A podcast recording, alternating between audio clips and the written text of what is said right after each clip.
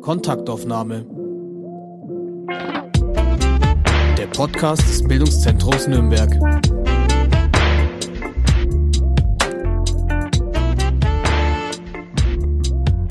Nürnberg bewirbt sich um den Titel eine Kulturhauptstadt Europas. Mein Name ist Grażyna Wanat und ich spreche heute am 6. Oktober 2020, also 22 Tage vor der Entscheidung, mit Herrn Hans-Joachim Wagner, Leiter des Bewerbungsbüros. Guten Tag, Herr Wagner. Danke, dass Sie für unseren Podcast Zeit gefunden haben.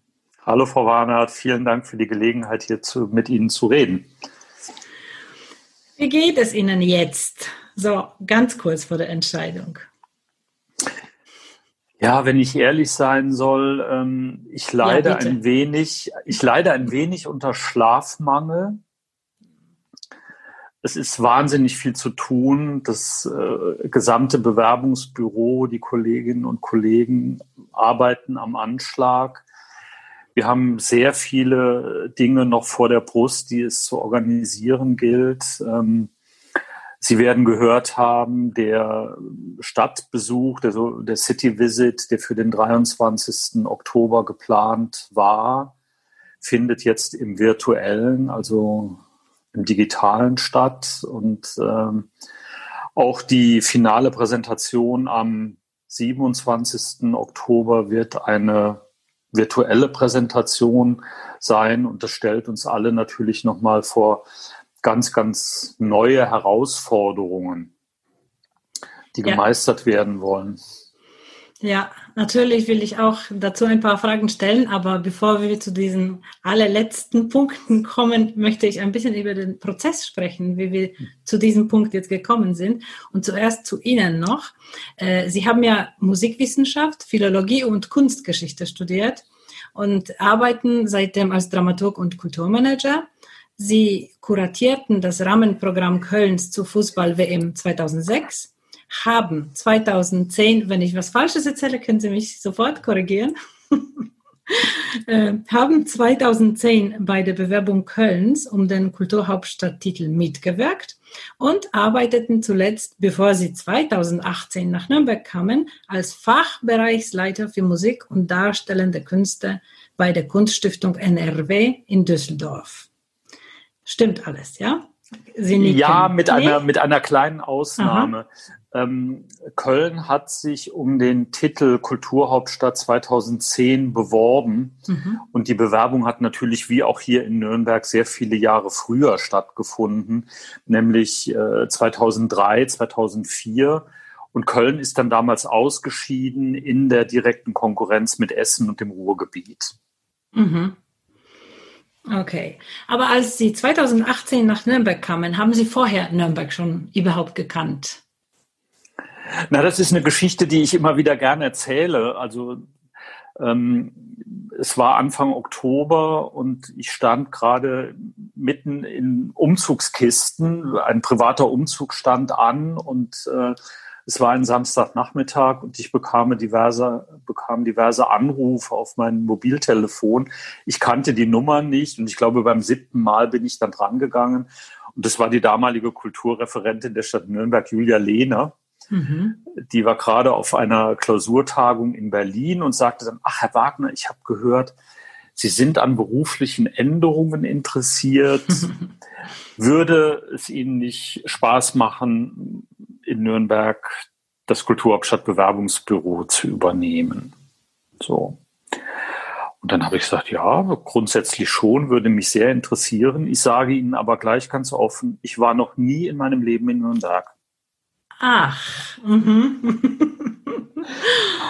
Und dann hat sie gesagt, genau deshalb, Herr Wagner, genau deshalb sind Sie der Richtige. Mhm.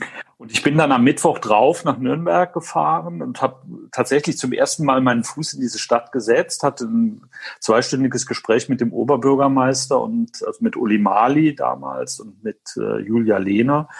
Und wir waren uns nach zwei Stunden relativ einig darüber, dass das gut zusammenpasst. Und äh, ich habe dann nach zwei Wochen meinen Vertrag ausgehandelt und dann war das klar, dass ich zum 2. Januar 2018 nach Nürnberg gekommen bin. So. Und ich glaube, es ist auch gut und richtig und wichtig, dass jemand von außen einen solchen Prozess begleitet.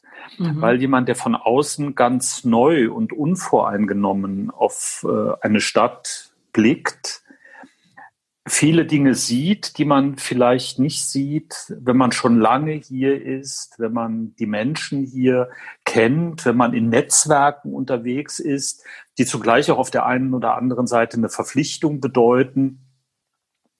Und ähm, insofern war es für mich möglich, ganz unvoreingenommen einen, äh, an der einen oder anderen Stelle auch sehr kritischen Blick auf die Stadt Nürnberg zu lenken.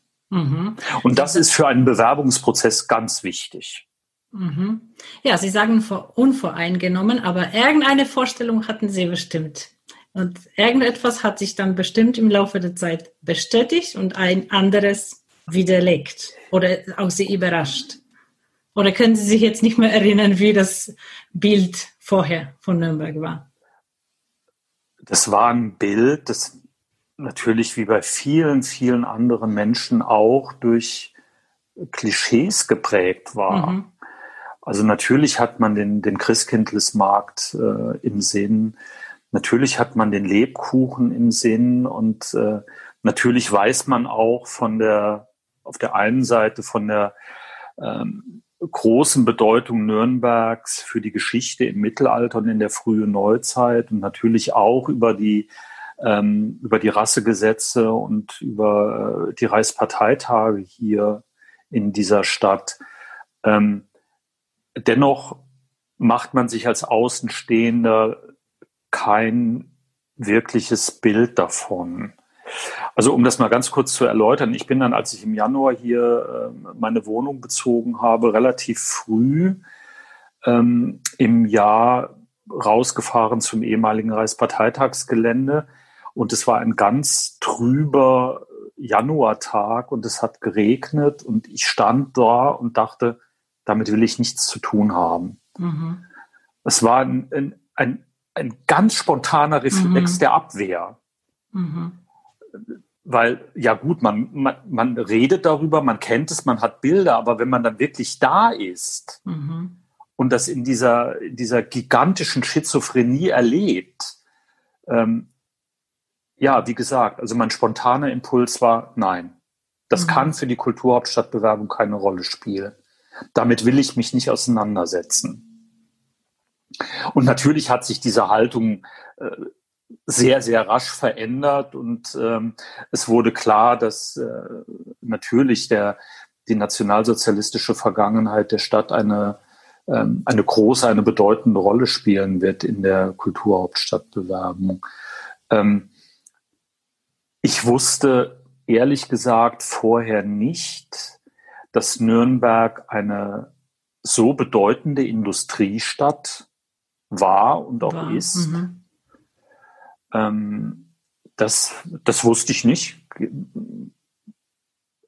also auch schon früh im, im 19. Jahrhundert, also die, dass die mhm. Industrialisierung in Bayern eben so früh in Nürnberg bereits begonnen hat und äh, welche Relevanz Nürnberg eben auch für die, für die Industrieentwicklung in der, in der zweiten Hälfte des 19. Jahrhunderts und dann auch bis zum, bis in die 60er Jahre hinein hatte, bis dann der Strukturwandel eingesetzt hat. Und was dieser, die, der, der Industriestandort beziehungsweise die Bedeutung von Industrie für die Stadt gleichzeitig auch ähm, sich in der, in der Bevölkerung äh, eben niederschlägt. Also dass hier 46 Prozent der Menschen eine, eine, internationale Geschichte haben, auch das wusste mhm. ich nicht. Ja, und was da für ein unglaubliches Potenzial dahinter steckt. Ja. Mhm. Ja, äh, trotzdem haben Sie die ersten Assoziationen genannt, äh, Lebkuchen oder Weihnachtsmarkt. Mhm. Und das finde ich schon interessant. Als Leiterin des Krakauer Hauses, ich war 15, 16 Jahre Leiterin des Krakauer Hauses, habe ich äh, ganz viele künstlerische Projekte gemacht mit Künstlern aus Polen. Und da mit äh, habe ich auch ein langjähriges Projekt mit allen diesen eingeladenen Künstlern gemacht. Ich habe sie immer gefragt, was für Assoziationen sie mit Nürnberg verbinden. Und fast immer an der ersten Stelle kamen die Nürnberger Prozesse. Ja. Wir haben später daraus eine äh, Ausstellung gemacht und das hat wiederum die Gäste aus Nürnberg sehr überrascht. Ja, warum? Warum denkt man nur daran oder an der ersten Stelle? Und ich glaube, die Wahrnehmung unterscheidet sich von außen gesehen, von außen außen, also vom Ausland mhm. gesehen, sieht man doch andere Sachen und nicht die Lebkuchen oder Weihnachtsmarkt, glaube ich, sondern eher tatsächlich die Geschichte, vor allem die Geschichte. Das, Sie mögen recht haben, dass es ein, ein deutscher Blick auf eine deutsche Stadt mhm. ist. Genau, ja. ja. Ja, als Sie nach Nürnberg kamen, war der Prozess der Bewerbung schon am Laufenden. Mhm. Ja, schon seit einem Jahr lief mhm. er. An welchem Punkt hat sich das, äh, der Prozess befunden? Was haben Sie vorgefunden? Die Nürnberger Bewerbung hat sich sehr früh sehr breit aufgestellt. Ähm, sie gründet auf einem in ganz vielen Bereichen sehr stark ausgeprägten partizipativen Prozess. Es hat sehr früh die Kulturhauptstadtfragen gegeben. Also das war noch 2017.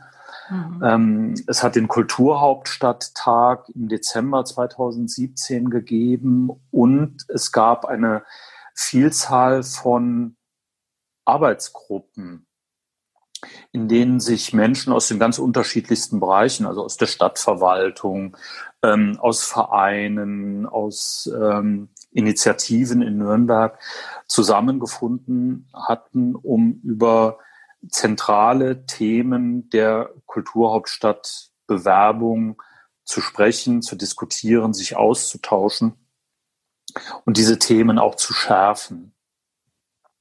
Also es gab eine Arbeitsgruppe zum Thema Digitalisierung, eine Arbeitsgruppe zum äh, kulturellen Erbe, eine Arbeitsgruppe zur ähm, NS-Vergangenheit. Es gab eine Arbeitsgruppe, die sich mit, äh, mit Migration, mit dem bedeutenden Thema von Migration auseinandergesetzt hat. Eine weitere Arbeitsgruppe zum Thema Zukunft der Arbeit. Und äh, die, dieser sehr breit aufgestellte Prozess und die Ergebnisse dieses Prozesses sind, wenn ich das jetzt äh, rückblickend, rückblickend beurteilen sollte, ähm, Grundlage für das erste, aber auch für das zweite Bewerbungsbuch geworden. Also die Ideen sind eingeflossen in die mhm. schriftliche Konkretisierung der Nürnberger Bewerbung.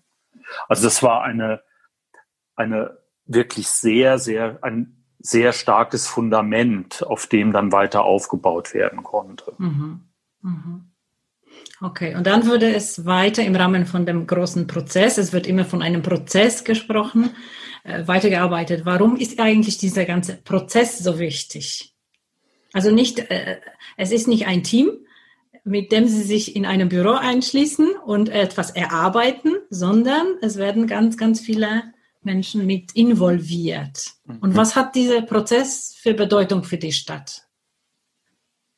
Der, der Prozess der Bewerbung ist ein äh, Prozess der Selbstvergewisserung. Mhm. Ja, also, dass Menschen aus ganz unterschiedlichsten Bereichen, Zusammenhängen ähm, zusammenkommen, sich austauschen und gemeinsam Ideen entwickeln, wie sich die Stadt in die Zukunft entwickeln kann und soll.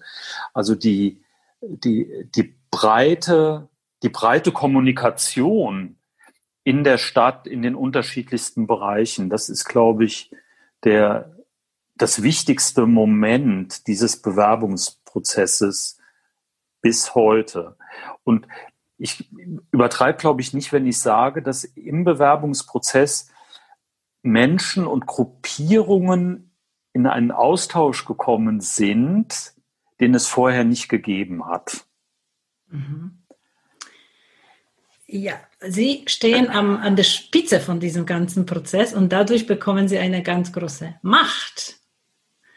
Sie können diese Prozesse bestimmt steuern und äh, das bedeutet aber auch, äh, dass man damit sich auch nicht nur Freunde macht.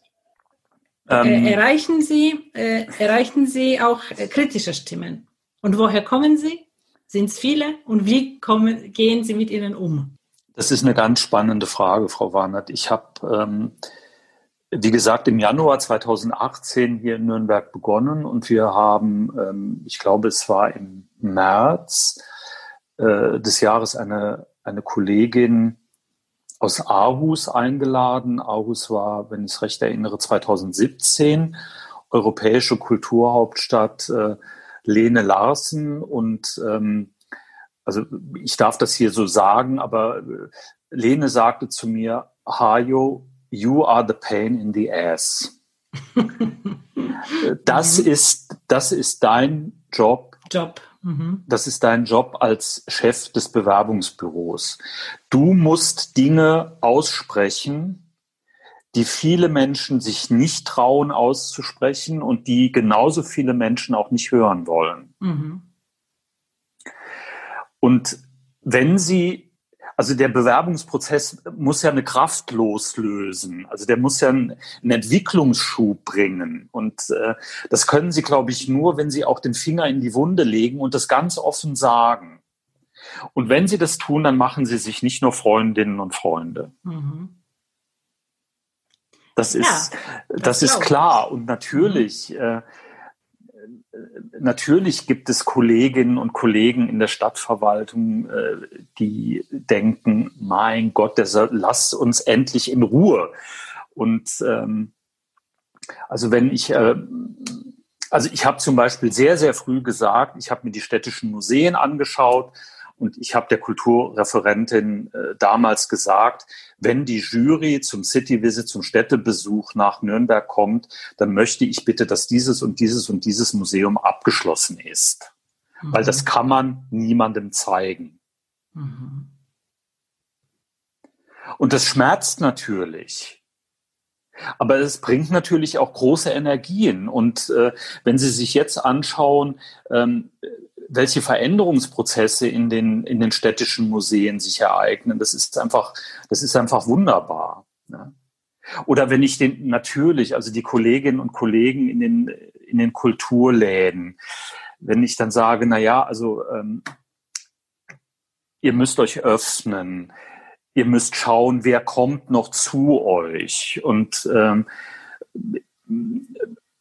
also ihr müsst euch den jungen Generationen öffnen. Ihr müsst eine oder ihr solltet die, die, die kulturelle Praxis in euren Häusern ein bisschen ausweiten. Oder ähm, wissen Sie, Frau Warnert, ich war dann in der Villa Leon und da stehen dann drei äh, Computer, von denen sind zwei defekt. Ja?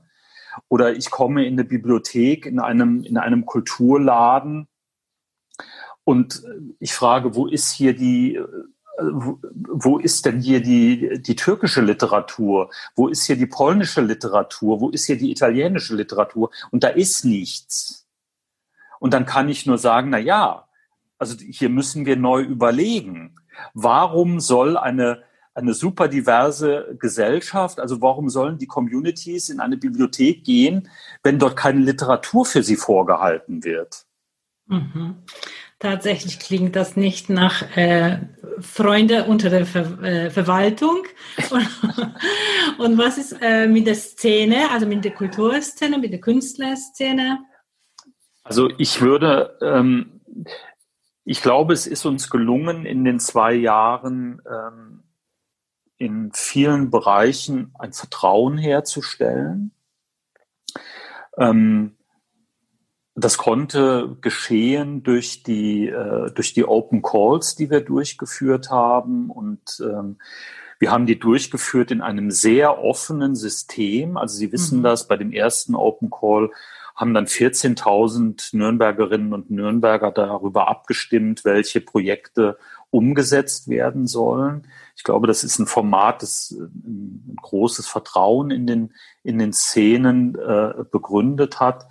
Ähm, also Frau Wannert, ich, ich will nicht übertreiben, aber ich habe sicherlich in den, äh, in den zweieinhalb Jahren, die ich jetzt hier bin, an die 200, 250 Gespräche mit äh, Akteurinnen und Akteuren aus den Szenen hier in Nürnberg geführt.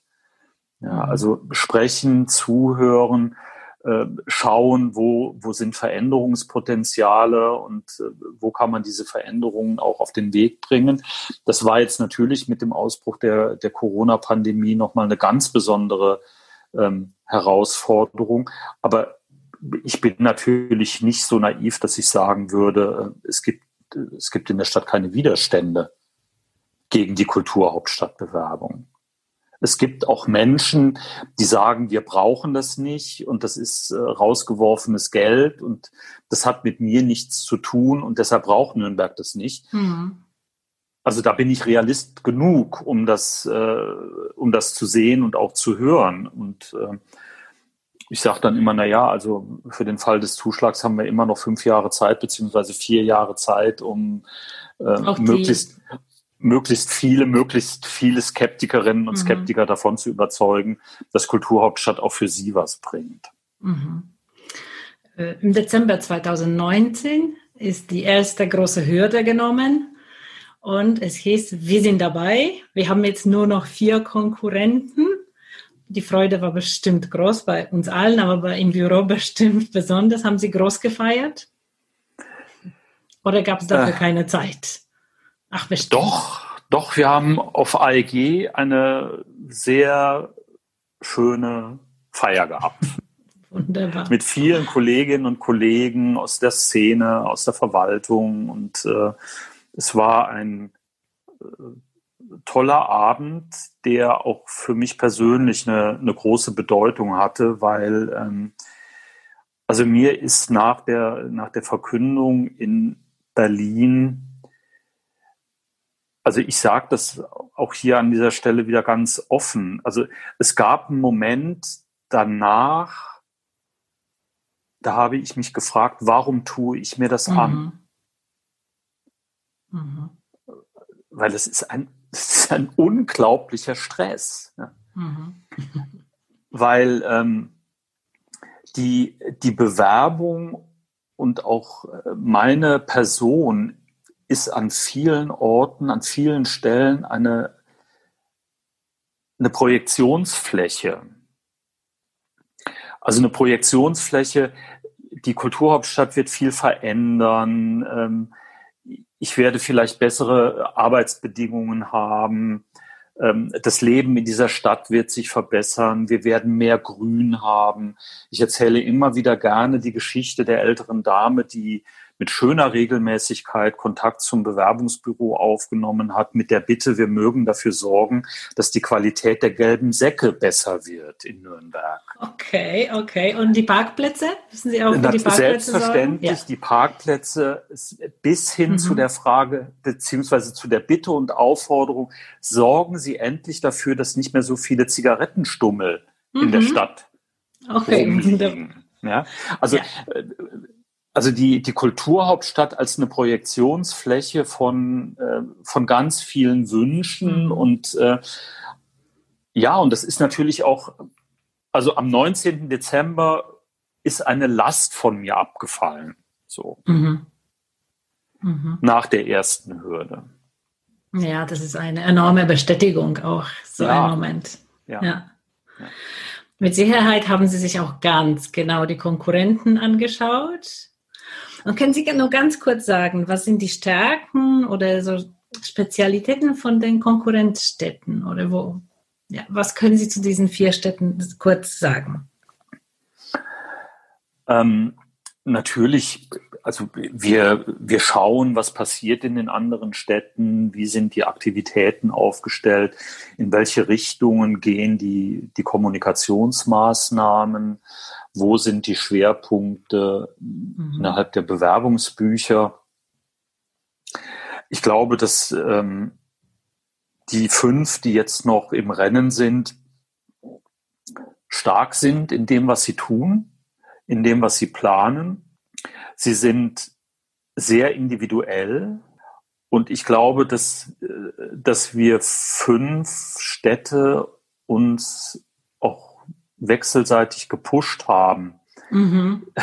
in mhm. dem, äh, was wir tun. Also wirklich in einem positiven Sinn. Und ähm, ja, also Hildesheim hat eine, wie ich finde, hochinteressante ähm, Herangehensweise an den Bewerbungsprozess und an die, an die Idee von Kulturhauptstadt, in dem die Stadt sehr stark darauf setzt, dass sie Provinz ist.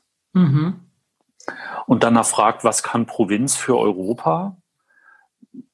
Hildesheim bewirbt sich auch mit der, mit der Region, finde ich einen sehr interessanten Ansatz. Ähm, Chemnitz und Magdeburg sind zwei Städte, die sehr stark auf die Tatsache bauen, dass sie Städte in Ostdeutschland sind. Mhm, ja. Und ähm, die, die Konflikte, die daraus resultieren, spielen natürlich in den Bewerbungsbüchern ähm, eine wirklich ausgeprägte Rolle. Und ähm, Hannover positioniert sich ähm, als ähm, eine Stadt der Kunst. Also ähm, Hannover arbeitet sehr stark mit, mit performativen Elementen und äh, entwickelt daraus seine Ideen für eine Kulturhauptstadt 2025. Mhm. Ich finde es halt, ich finde halt, ich finde es halt interessant, dass wir, ähm, dass wir in Nürnberg mit unseren Themen einerseits sehr stark in die Historie, in die DNA der Stadt schauen, gleichzeitig aber sagen, ja, das ist die DNA und das ist die Geschichte, aber was resultiert daraus fürs 21. Jahrhundert? Und äh, also das, unser Claim Past Forward bringt mhm. das ja eigentlich auf den Punkt. Und mhm. ähm, also wo ist der, wo ist die Perspektive für die Zukunft und was können wir als europäische Stadt Europa geben? Mhm. Ich ja. glaube, um, um das noch ganz kurz zu Ende zu führen, und ich glaube, wir haben auf dieser Grundlage ein Programm entwickelt, ein Kultur- und Kunstprogramm für die nächsten Jahre und für das Kulturhauptstadtjahr, das Sie aufgrund dieser Überlegungen nur so in Nürnberg erleben können. Das ist ganz speziell, ganz spezifisch mhm. und trotzdem hat es eine europäische und globale Relevanz. Mhm. Okay, also dann wird auch äh, selbstverständlich schon bei dem Claim die Erinnerungskultur eine, eine wahnsinnig große Rolle spielen. Ja. Äh, Sie haben in dem Buch so um 60 Projekte, glaube ich, kurz beschrieben oder genannt, äh, die tatsächlich umgesetzt werden sollten. Äh, ähm, natürlich können wir jetzt nicht 60 besprechen, aber 59. Nein, keine Angst. Aber äh, zum Beispiel finde ich sehr interessant, äh, dass Sie im Bezug auf Erinnerungskultur sich für den Künstler Jonathan oder Jonathan Mese, wie wird der Name Jonathan, Jonathan Mese. Jonathan Mese äh, ausgewählt, der sich mit der Zeppelin-Tribüne und dem Zeppelinfeld auseinandersetzen sollte, weil das nicht gerade unumstrittene Künstler ist. Warum gerade der? Ähm, ich muss die Perspektive, glaube ich, anders öffnen. Mhm. Ausgangspunkt der, der Überlegung oder im Zentrum der Überlegung steht Leni Riefenstahl. Ja. Also eine Künstlerin, die, die das Bild, das öffentliche Bild des Nationalsozialismus mit ihren äh, filmischen Arbeiten ganz zentral geprägt hat. Also mit ihren Filmen zu den Reichsparteitagsgeländen, ab, äh, zu den Reichsparteitagen, aber gleicherweise, gleicherweise auch mit ihren beiden Olympiafilmen. Ähm, also äh, Leni Riefenstahl ist so etwas wie ein, wie ein Inbegriff äh, nationalsozialistischer Überwältigungsästhetik. Mhm.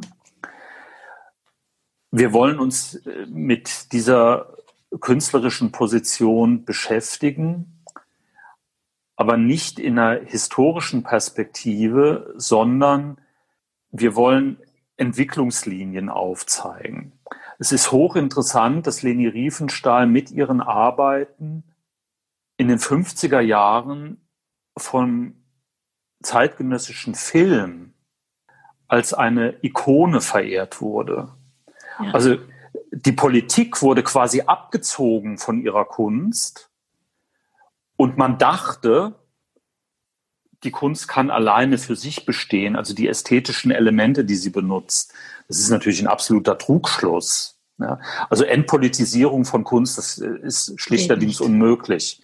Schlechterdings unmöglich. Mhm. Und dann geht sie ja noch einen Schritt weiter und betreibt in den, in den 70er Jahren eine, eine Popularisierung ihrer Ästhetik, die eine Ästhetik von idealen Körperbildern ist, indem sie nach Afrika reist ja. und hier auf eine wirklich kolonialistische Art und Weise ähm, die Nuba-Stämme fotografiert und damit einen unglaublichen Erfolg hat. Ja.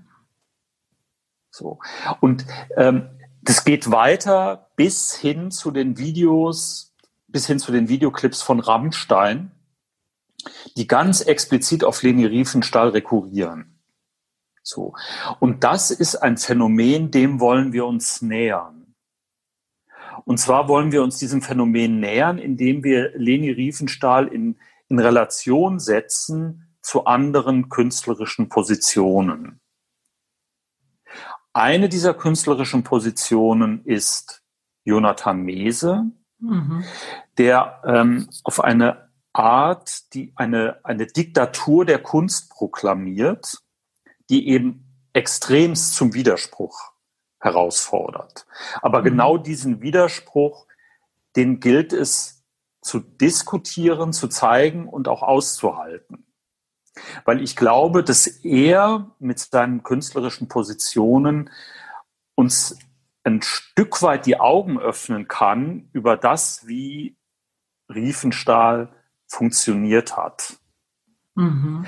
Und auf der anderen Seite haben wir den Schritt genommen und schauen auf künstlerische Positionen des globalen Südens, indem wir Fotografinnen, Filmemacherinnen aus Afrika und Asien einladen, um über ähm,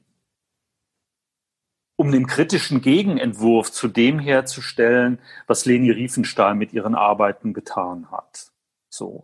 Und wenn Sie jetzt noch ein Stück weiter gehen, die, die Verherrlichung des, äh, des, des idealen Körpers, äh, diese Verherrlichung gehört ja genauso in die Ästhetik des Nationalsozialismus wie überhaupt von, von allen faschistischen äh, Systemen, dann gehen wir auch hier in eine, ähm, in einen Widerspruch, in dem wir sagen, okay, das ist es nicht, sondern wir brauchen heute die Auseinandersetzung mit Positionen einer Outsider-Art.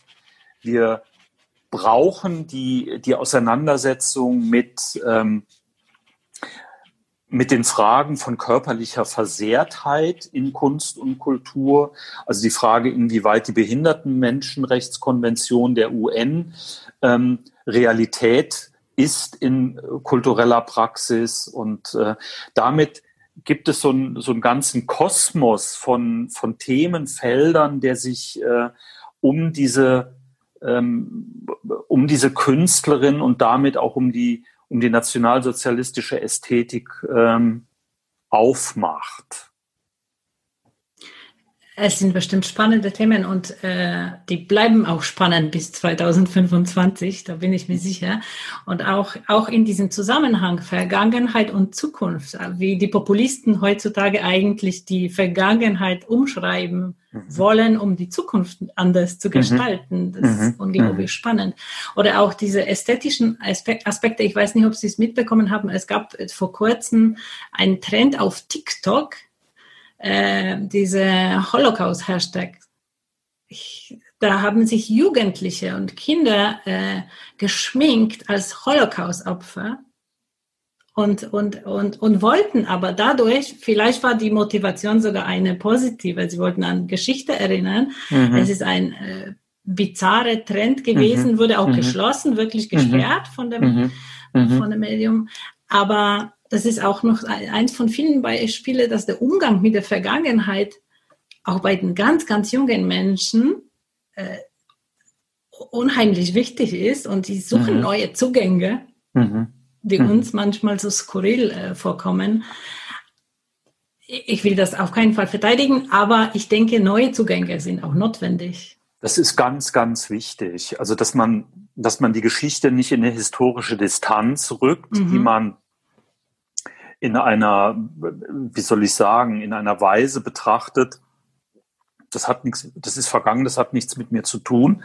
Das kann die Haltung nicht sein, sondern es geht mhm. immer wieder darum, Geschichte zu vergegenwärtigen und danach zu fragen, welche Konsequenzen müssen wir daraus ziehen für die Gestaltung unseres Lebens heute und in der Zukunft. Mhm. Also es gab Momente, da haben wir uns auch sehr intensiv mit ähm, mit Julius Streicher und dem Stürmer auseinandergesetzt. Also dieses, äh, dieses nationalsozialistische Hetzblatt, das ja hier in Nürnberg äh, erschienen mhm. ist. Und ähm, sie können, sie können im, im Stürmer ähm, Mechanismen von, von Fake News beobachten, die eins zu eins in der Gegenwart wiederzutreffen mhm. sind. Mhm. Ja. Und das klar zu machen, ein Bewusstsein dafür zu schaffen, dass wir, dass wir äh, dieses nie wieder, was bedeutet das? Also wie können wir das sichern? Ich glaube, das ist eine große Herausforderung und eine große Aufgabe der Nürnberger Bewerbung. Mhm. Ja. Aber nicht nur um die Erinnerungskultur wird es gehen. Äh, was ich super spannend fand und aus einer ganz anderen Ecke kommt, ist dieses Projekt, der mit den Wettbüros äh, was zu tun hat. Da muss ich Sie darum bitten, erklären Sie mir bitte, was wird sein? Wettbüros als transkulturelle Zwischenräume. Wie soll man das verstehen?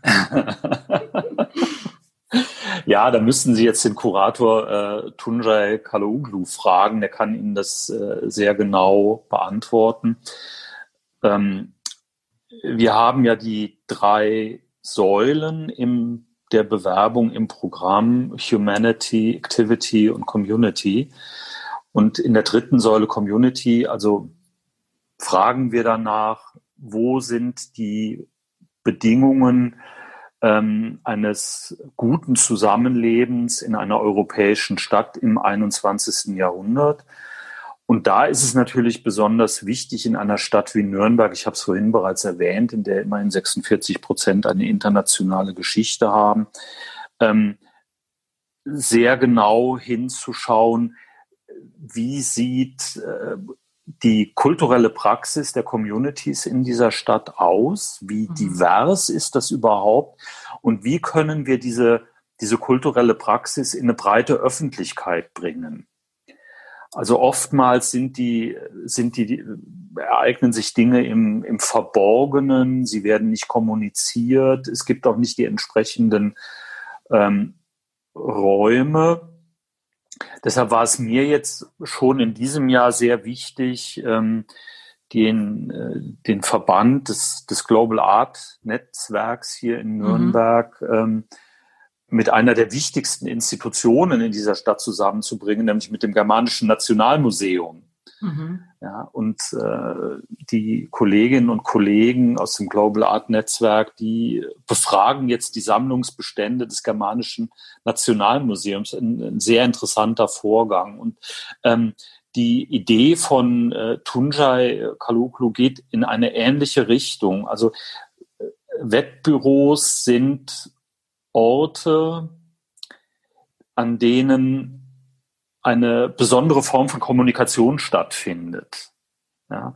Mhm. Also ähm, sie sind Aushandlungsräume und äh, vielleicht sind Wettbüros sowas wie, wie früher die Kaffeehäuser. Ja, also wo man sich getroffen hat und äh, wichtige Dinge verhandelt hat, die für die Community von Bedeutung sind. Und äh, in dem Projekt von, von Tunjai geht es eben darum, hier mit, mit Interventionen, mit Untersuchungen, auch in direkter Zusammenarbeit mit den Menschen, die dort vor Ort sind, äh, in Austausch zu kommen und gemeinsam darüber nachzudenken, wie sich Nürnberg gestaltet im 21. Jahrhundert. Also ein ganz besonderer Ort. Haben Sie jetzt etwas mehr über Wettbüros gelernt? Wissen Sie, auf was man da wetten kann? Nur auf Sportereignisse oder auch politische oder Kulturhauptstadtbewerbungen? Na, so weit ist es noch nicht, aber das ist eine super Idee. Das ist. okay. Ich frage mich, Frau Wannert, ob es am Ende des Tages wirklich in den Wettbüros um die um das Wetten geht oder ob mhm. es nicht viel mehr Kommunikationsorte sind, mhm. in denen es um ganz andere Dinge geht. Mhm. Spannend. Ja. Ja, in diesem Gespräch müssen wir leider auch über Corona sprechen, weil äh, Corona war, hat unerwartet, war auch ein Meilenstein in diesem ganzen Prozess. Mhm. Und äh, was hat äh, wegen Pandemie nicht stattgefunden? Ja, das ist eine, das ist eine ganz wichtige Frage, also die ich auch auf unterschiedlichen Ebenen beantworten muss. Ähm, für die konkrete Arbeit am Bewerbungsprozess war das anfänglich sehr, sehr schwierig. Ich habe die Kolleginnen und Kollegen aus dem Bewerbungsbüro sehr, sehr früh ins Homeoffice geschickt. Ähm, als das im, in der Stadtverwaltung noch gar kein Thema war, aber ich dachte, das muss jetzt sein, hm. ähm, weil wir können uns jetzt äh, eine Infektionskette im Bewerbungsbüro so gar nicht leisten. Und das hat natürlich die Arbeit zunächst, die Kommunikation untereinander sehr erschwert, weil ähm, nicht alle sind und waren mit den entsprechenden technischen Geräten ausgestattet. Die Kommunikation auf äh, regionaler und internationaler Ebene war eben auch sehr erschwert. Ähm, wir alle waren nicht erfahren mit digitalen Konferenzen und äh, das ist, mussten wir uns erstmal alle aneignen und die ersten Konferenzen sind doch gründlich in die Hose gegangen. Ähm, mittlerweile hat man eine bestimmte Expertise entwickelt, findet aber, also ich persönlich finde Großkonferenzen nach wie vor sehr anstrengend im virtuellen Raum. Also die, ähm, die Kommunikation war auf vielen Ebenen sehr kompliziert und das musste sich erst zurechtruckeln. Ähm, dann ist natürlich ganz rasch ein, ein Themenfeld in, in, unsere Aufmerksamkeit gerückt, in unseren Blick gekommen. Ähm, die Frage der Zukunft von Künstlerinnen und Künstlern und äh, von Einrichtungen, die sich mit Kultur beschäftigen in unserer Stadt.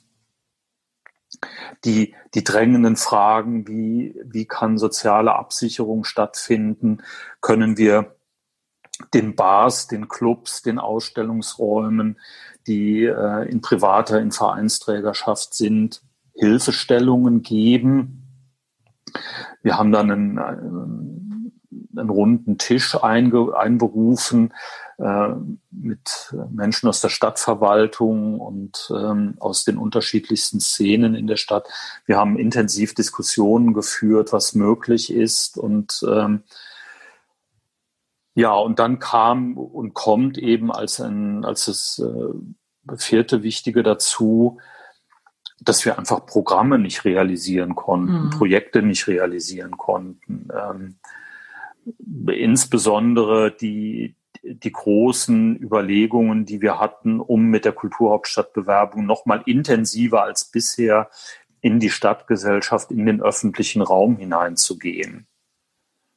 Und ähm, ja, das hatte dann eben zur Folge, dass die, dass die Kulturhauptstadtbewerbung so ein bisschen aus dem öffentlichen Bewusstsein verschwunden ist. Hm. Sicher. Hm. Und ähm, also das ist jetzt natürlich ein Mangel, mit dem haben wir umzugehen, aber wir versuchen jetzt so in den nächsten Wochen das eine oder andere noch ähm, umzusetzen. Aber es ist unglaublich ja, es ist einfach unglaublich kompliziert, aber wem sage ich das?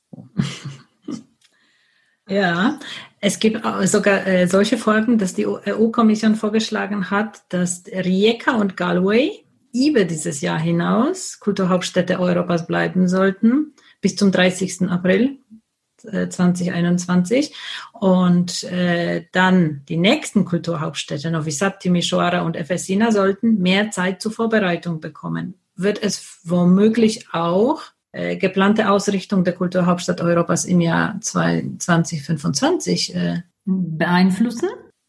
Das ist eine Frage, Frau Wannert, die kann ich Ihnen nicht beantworten. Mhm.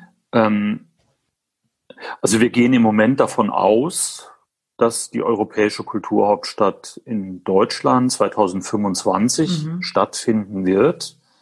Ähm, wir gehen davon aus, dass es ähm, im nächsten Jahr eine, einen Impfstoff geben wird gegen Corona. Wir wissen allerdings nicht, kommt 2024 der nächste Virus, das nächste mhm. Virus, Virus äh, auf uns herab und äh, stellt uns vor komplett neue Herausforderungen. Also ich glaube, wir müssen unsere Lektion lernen aus dem, was äh, im vergangenen Dezember begonnen hat. Und äh, das ist eine Lektion, die sich auch sicherlich an der einen oder anderen Stelle ähm, auf die Idee von Kulturhauptstadt auswirken mhm. wird. Ähm, das ist jetzt vielleicht ein bisschen orakelig, was ich hier sage, aber ähm, also sind, werden die Menschen, also werden wir wieder in einen, äh, in einen Modus von, von Mobilität zurückfinden, ähm, wie er vor Corona gang und gäbe war. Also werden wir so reisen wie vor, wie vor fünf Jahren? Werden mhm. wir so mhm. freizügig sein? Ähm, und äh, also was bedeutet das für die Entwicklung des Tourismus? Und ähm, also die große Sorge, die ich natürlich habe, bezieht sich auch auf, ähm, auf die auf die künstlerische Praxis. Also wenn ich mit, mit Andrea Erl aus dem Theater Mumpitz spreche, wir haben ein großes Kinder- Projekt ähm, in, in Vorbereitung für 2025 mit äh, Kindertheatergruppen aus ganz Europa. Mhm. Und sie sagt mir dann, naja, also wenn ich mit den Kolleginnen und Kollegen äh, in Norwegen oder in, in, Großbritannien spreche, die sagen mir, wir wissen gar nicht, ob es uns 2025 noch geben noch wird. Mhm. Ja. Also also ich will jetzt hier nicht äh, Schwarzmalerei betreiben, aber ähm, aber die Landschaft wird sich verändern. Die Landschaft Und wir wissen noch nicht wie. Ja. Mhm. ja. ja. Wenn Sie erlauben, zitiere ich jetzt kurz aus, äh, kurz aus der deutschen Zusammenfassung des Beatbooks. Äh, das geplante künstlerische Programm umfasst mehr als 60 Projekte, äh, die unter diesen genannten drei Säulen äh, ablaufen. Das Programm verbindet die unterschiedlichsten künstlerischen Ausdrucksformen und spiegelt die Superdiversität der Stadt und Europas. Die aktuelle Planung lässt genügend Raum, das Programm in den nächsten Jahren mit weiteren Projekten anzureichen, insbesondere durch Projekte von Nürnberger Künstlerinnen und Initiativen, für die 10 Prozent des künstlerischen Etats zur Verfügung stehen werden. Um die 10 Prozent geht es mir jetzt in der mhm. Frage, wie kommt es zu diesem prozentuellen Verhältnis? Und sind 10 Prozent für die lokalen KünstlerInnen nicht zu wenig? Also wir haben uns in, in anderen Kulturhauptstädten umgetan. Wir haben danach gefragt und äh, eine solche Festschreibung gibt es nur in den wenigsten Bewerbungsbüchern. Uns war das aber wichtig, das zu tun. Ähm, aus folgendem Grund. Also wir haben, wir haben zwei Open Calls und einen Call for Ideas durchgeführt für die äh, Künstlerinnen und Künstler hier aus Nürnberg und ähm, aus der Region. Und wichtige Projekte sind jetzt bereits im Bewerbungsbuch verankert. Das ist der eine Punkt. Der zweite wichtige Punkt, viele Projekte im Bewerbungsbuch arbeiten mit Institutionen, mit Vereinen, mit Künstlerinnen und Künstlern aus Nürnberg bereits zusammen. Also auch das ist bereits Bestandteil des Bewerbungsbuches und der Programmplanung für 2025. Darüber hinaus sichern wir aber den Szenen hier weitere fünf Millionen für Projekte zu. Und ich finde, das ist ein ganz wichtiges Signal in die Szenen, das in das ich bis jetzt noch in keinem anderen Bewerbungsbuch, in aktuellen Bewerbungsbuch so mhm. gesehen habe. Einige Projekte starten bereits jetzt schon im Oktober, also vor der Entscheidung. Da können wir jetzt über Nachhaltigkeit auch ein bisschen sprechen, was passiert, falls. Äh, zu, zum Beispiel im Oktober startet die Komfortzone im Südpunkt. Äh, dort, das wollte ich unbedingt erwähnen, dort wird auch ein äh, Stadtteil-Podcast äh, geplant. Da bekommen wir einen Bruder oder Schwester. Schön, ja. ja.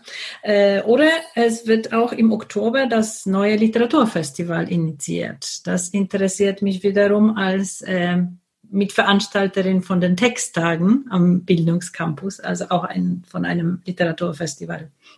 Wollen Sie ganz kurz von die, zu diesen zwei Projekten, die jetzt gerade starten, was erzählen? Die starten, wie gesagt, noch vor der Entscheidung. Also wir wissen nicht, was weiter wird und was wird aus diesen Projekten dann.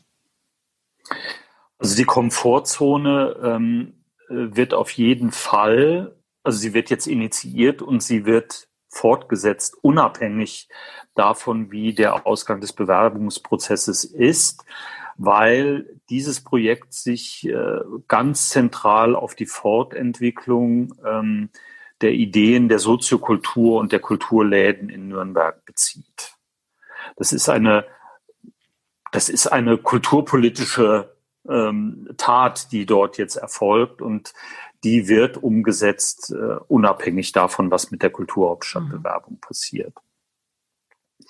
Ähm, das Literaturfestival Raise Your Voice ähm, wird in diesem Jahr einen ersten Aufschlag formulieren und ähm, eine Fortsetzung auch im nächsten Jahr finden. Also es gibt zwei Teile und wir haben uns mit den Verantwortlichen darauf verständigt, also 2020, 2021. Aber das ist natürlich ein ähm, Projekt, das man, ich sage das hier ganz offen, falls die, falls Nürnberg den Zuschlag nicht bekommen sollte, ähm, wahrscheinlich nicht fortsetzen wird können. Mhm. Mhm. Na gut, dann sind wir bei dem, eben bei dem Stichwort Nachhaltigkeit äh, angekommen. Es heißt immer, Nürnberg soll sich durch, durch, das Projekt Kulturhauptstadt Europas nachhaltig verändern, also durch dieses, äh, diesen Prozess schon alleine. Und in den Flugzeugen spricht man kurz vor dem Start immer von einem unwahrscheinlichen Fall des Druckabfalls. Also wollen wir von kurz von dem unwahrscheinlichen Fall sprechen. Äh, äh, wie nachhaltig wäre der Prozess falls? Und was bliebe von dem ganzen Falls? Also nachhaltig ist der Prozess schon jetzt, weil er eine neue Qualität an Diskussionskultur in der Stadt in Gang gesetzt hat. Ich glaube, es ist auch eine neue, eine neue Form des gegenseitigen, wechselseitigen Zuhörens und des Austauschs. Ähm, hat eingesetzt. Ähm, ich bin mir ziemlich sicher, dass auch die zentrale Fragen von Kulturpolitik im ehemaligen Kulturreferat und äh, im jetzigen Geschäftsbereich der Kulturbürgermeisterin ähm, eine, eine neue Relevanz bekommen haben. Ich glaube, die Perspektiven haben sich geweitet, haben sich arg geweitet. Ähm, hin zu den diversen Szenen in der Stadt und die, es hat sich die Erkenntnis durchgesetzt, dass diese Szenen eine, eine große Bedeutung haben für die Weiterentwicklung von Kunst und Kultur in dieser Stadt. Also das ist vielleicht auf einem einerseits auf, einem Kultur, auf einer kulturpolitischen Ebene, andererseits auf einer diskursiven Ebene. Aber ähm, selbstverständlich, die Nachhaltigkeit bezieht sich auch auf äh, einige zentrale Projekte, die umgesetzt werden, wenn, falls Nürnberg den Zuschlag nicht, komme, nicht bekommen sollte, ähm, dazu gehört sicherlich das, das Haus des Spielens als, mhm. äh, als ein Ort, in dem äh, das analoge wie das digitale Spiel und Experiment seinen, seinen Raum finden kann, wie im Übrigen das Spiel natürlich auch zu, zu einer Fortentwicklung von, von gesellschaftlicher Kohäsion gehört. Also es ist nicht allein die Idee, dass man hier äh, irgendwann, irgendjemand hat das mal gesagt, eine Daddelbude aufmacht. Darum geht's eben nicht, sondern es geht wirklich darum, eine zentrale, eine zentrale Stelle für die Relevanz des Spielens in unserer Kultur zu schaffen.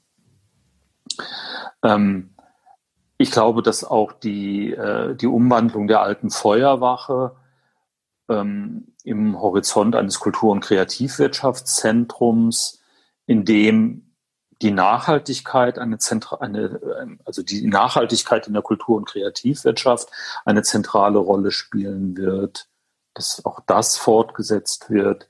Ähm, die Kongresshalle wird mhm. die, das große Thema sein, weil die Kongresshalle die einmalige Möglichkeit bietet, den an wirklich an jeder Ecke erlebbaren Mangel an Raum ähm, zumindest ein Stück weit zu lindern.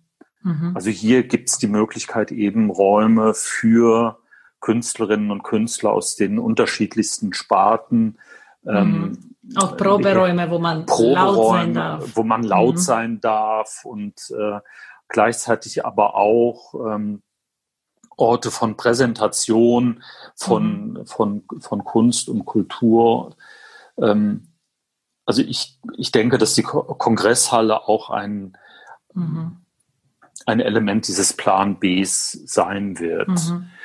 Ähm, für mich persönlich äh, ist es ganz wichtig, mit den Verantwortlichen jetzt in den nächsten Wochen auch ähm, ein Verständnis dafür, darüber herzustellen, wie die Idee von Kulturhauptstadt in der Region mhm. fortgeschrieben werden kann, falls Nürnberg falls. es nicht werden, werden sollte, mhm. weil in der Region haben sich unglaubliche äh, Synergien ergeben, äh, Kooperations- und Netzwerke, die unbedingt fortgesetzt und ausgebaut werden müssen. Mhm.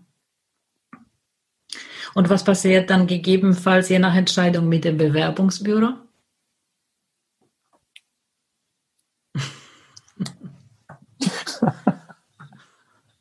Das Bewerbungsbüro wird aufgelöst. Okay, im Falle des Falles. Und umgekehrt, wenn alles gut geht, was woran wir alle glauben, was passiert dann? Wird es umfunktioniert, wird es größer oder bleibt so, wie es ist? Ähm, das schmerzt sicherlich die eine oder andere, den einen oder anderen äh, in der Stadtverwaltung. Nein, das Bewerbungsbüro wird für den Fall ähm, ausgegliedert mhm. aus der Stadtverwaltung. Es wird eine gemeinnützige GmbH gegründet. Mhm. Und diese gemeinnützige GmbH wird sich im Idealfall bis 2025 ähm, personell aufstocken bis etwa, ich denke mal, 35 Mitarbeitende. Mhm. Ist das dann, dieses, Au dieses Ausge dann, Entschuldigung. Bitte. Ob dieses Ausgliedern äh, ein, ein vorgeschriebener Prozess ist oder eine. Mhm. Mhm. Sie nicken. Ja. ja. Das ist ein vorgeschriebener mhm. Prozess äh, aufgrund äh, schlechter Erfahrungen, die äh, die Europäische Union in der Vergangenheit an der einen oder anderen Stelle ähm, gemacht hat. Ähm, oftmals sind die ähm, Bewerbungsbüros nicht frei gewesen von politischem Einfluss. mhm. der sich dann ganz stark auf die Gestaltung des Programms ausgewirkt hat. Also es gab ein Versprechen im Bewerbungsbüro, äh, im Bewerbungsbuch, dann gab es Wahlen auf kommunaler Ebene, auf Landesebene. Mhm. Die politischen Verhältnisse haben sich verändert und plötzlich wurde das gesamte Programm ähm, über Bord geworfen und das, es wurde dann ein Programm implementiert, das der neuen Regierung zu Pass kam und äh, solche Momente will natürlich die, ähm, die Jury und auch die Kommission verhindern. Mhm. So. Ähm, aber um nochmal auf die, auf das, äh, auf Ihre erste Frage zurückzukommen, mhm. also was passiert mit dem Bewerbungsbüro für den Fall B? Also es ist mir wichtig zu sagen, dass wir selbstverständlich im Bewerbungsbüro in einem ganz, ganz engen Austausch mit den Dienststellen, mit den unterschiedlichsten Dienststellen in der Stadtverwaltung die Projekte entwickelt haben, die ähm, auch für den Fall B weitergeführt werden. Mhm. Das heißt also, die, die Expertise in, den, in der Stadtverwaltung ist ja weiterhin da und ähm, wird eben dafür sorgen, dass es ein, äh, eine gute Weiterentwicklung dieser Projekte auch geben wird. Mhm. Jetzt zum Abschluss äh, möchte ich Sie nur noch zu diesen äh, drei Punkten befragen, die jetzt kommen werden. Besuch der Jury in Nürnberg, virtueller Besuch. Wie, bitteschön, soll sowas ablaufen am 23. Oktober?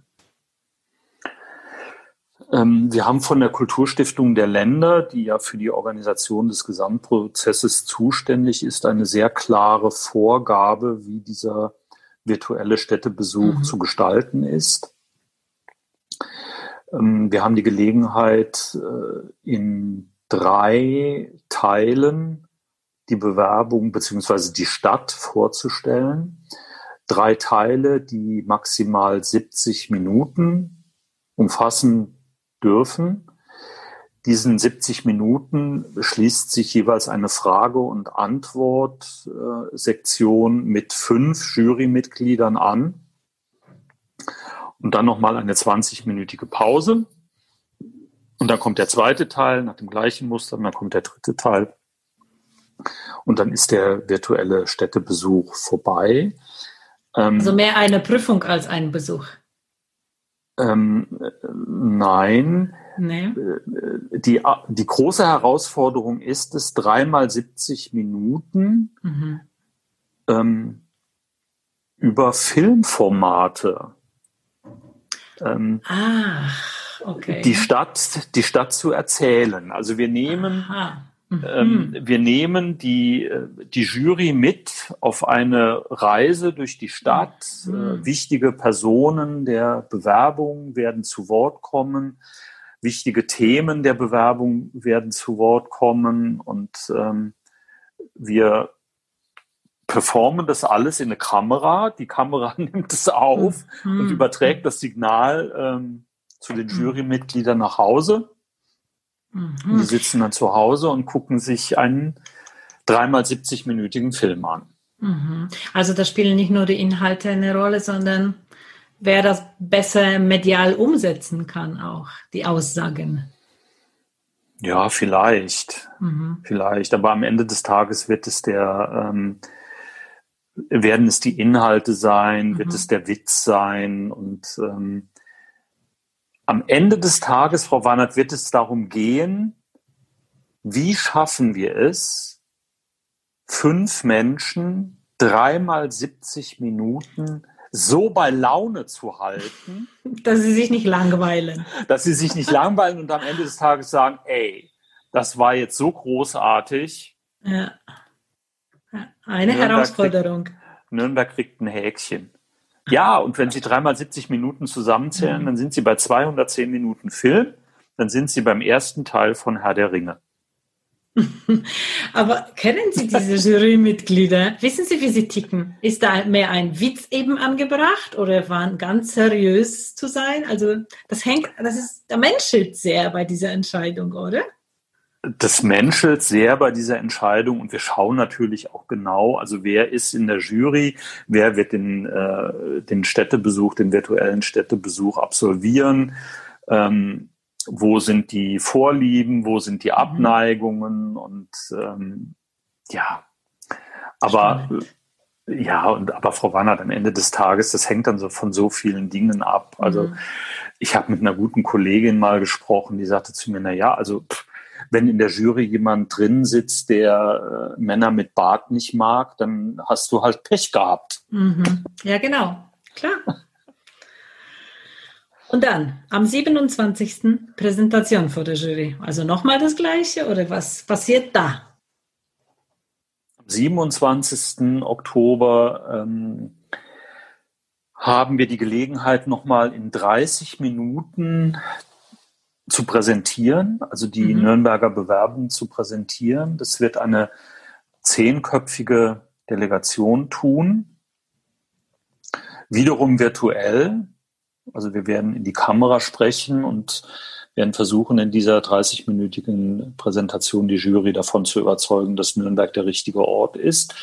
Und dem schließt sich dann eine 60-minütige Frage- und Antwortrunde an. Und ähm, ich formuliere es mal salopp, Frau Warnert, da geht es dann ans Eingemachte. Mhm. Mhm. Und dann, wie sollen wir uns den Tag der großen Entscheidung vorstellen? Wie werden Sie davon erfahren? Wie werden wir davon erfahren? Oh. wie wird das verkündet und wo? Oh. Um wie viel Uhr? ja, die Verkündung ist virtuell. Wie soll es anders mhm. sein? Ja, sicher. Mhm. Also es wird eine Pressekonferenz in Berlin geben und die Juryvorsitzende Silvia Ammann wird äh, gegen 13.40 Uhr 13.45 Uhr ähm, verkünden, wer europäische Kulturhauptstadt wird 2025. Naja, also das ganze Setting drumherum ist auch nochmal eine Herausforderung. Ähm, zu Beginn der Pressekonferenz wird es Live-Schaltungen in die fünf Bewerberstädte geben. Mhm. Das heißt also, wir müssen uns hier auch entsprechend vorbereiten. Also was wollen wir zeigen? Und äh, nach der Verkündung wird es mit einer zeitlichen Verzögerung dann eine Live-Schaltung in die Gewinnerstadt geben. Mhm. Und da werden dann die entsprechenden Bilder erwartet und der Oberbürgermeister soll dann in einer ersten spontanen Stellungnahme sagen, wie sehr er sich freut. Und äh, äh, ja. ich mag es, also das ist wirklich so ein Punkt, den mag ich mir heute noch überhaupt nicht, nicht vorstellen. vorstellen. Ja. Mhm. Okay, Herr Wagner, jetzt heißt es nur Daumen drücken. Es wird auf jeden Fall spannend. Wir können es ja. alle nicht abwarten. Danke sehr für dieses Gespräch. Ja, vielen Dank, Frau Barnard.